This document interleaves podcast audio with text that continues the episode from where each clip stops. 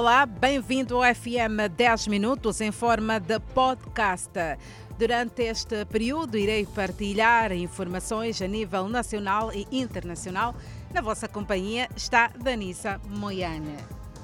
Iniciamos o nosso bloco informativo com a informação de que manifestações na África do Sul tiram sossego dos estrangeiros. Há dias, um grupo de sul-africanos decidiu desencadear uma manifestação na província de Gauteng, na cidade de Johannesburgo, subúrbios do Soweto. O grupo quer que todos os estrangeiros abandonem a zona sob a alegação de que estes roubam o emprego e tiram oportunidades de negócio.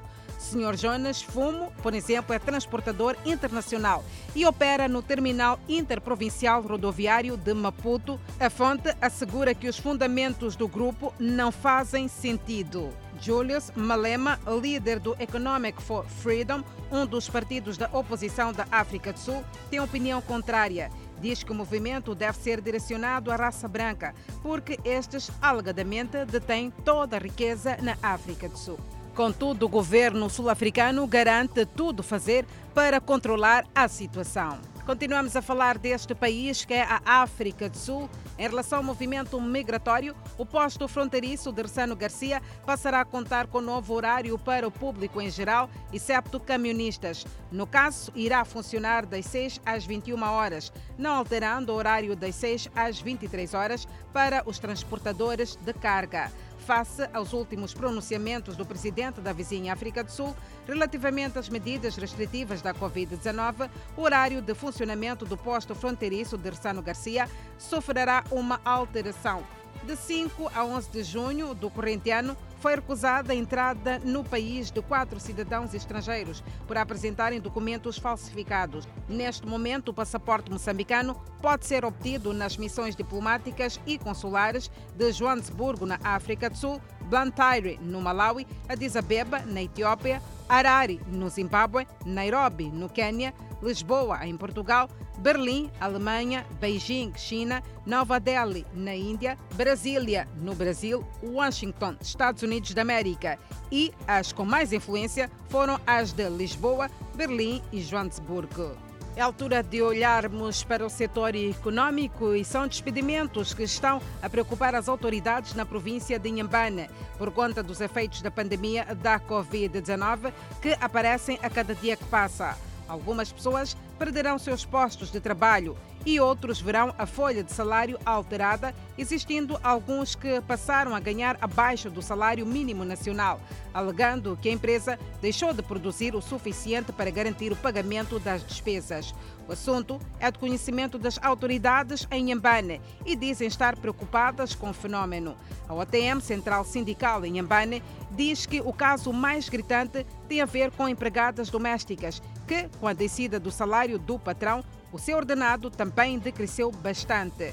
Outro responsável diz haver necessidade do empregador reconhecer o trabalho feito pela classe das empregadas. O setor do trabalho em Nhambane diz ter recebido várias denúncias de despedimentos ilegais e que, na sua maioria, foram encaminhados ao Centro de Mediação e Arbitragem Laboral. Já na zona centro do país, os caminhos de ferro de Moçambique está a destruir oficinas erguidas no seu espaço. A ação deixou desesperados os proprietários. A máquina Roncar denunciou o cenário de destruição de oficinas construídas no espaço dos caminhos de ferro de Moçambique, num cenário de tudo ou nada, pois a paz cavadora tinha a missão de demolir tudo o que encontrava, como sucatas, contentores, entre outras. A destruição ocorreu depois do ultimato aos proprietários destas infraestruturas. A Polícia de Proteção foi chamada ao local para travar possíveis tumultos por parte dos proprietários das referidas infraestruturas. A medida deixou angustiados os proprietários. Juvencio Santos é um dos elementos que sofreu com a medida. Com a demolição das infraestruturas, prevê piores cenários nos próximos dias.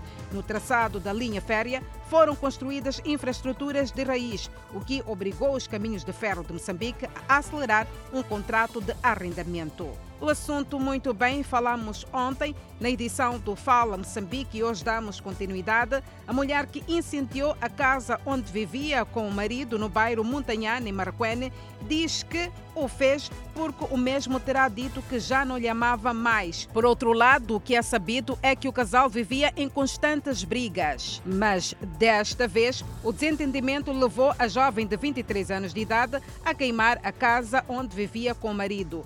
A suspeita está detida no comando distrital da PRM em Marrakech.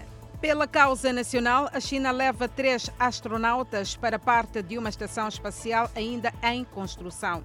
O foguete com destino ao módulo da Estação Espacial Tianhe decolou às 9 horas e 22 minutos, falo do horário de Pequim, no centro de lançamento de satélites de Jiuquan, na província de Gansu, no noroeste da China.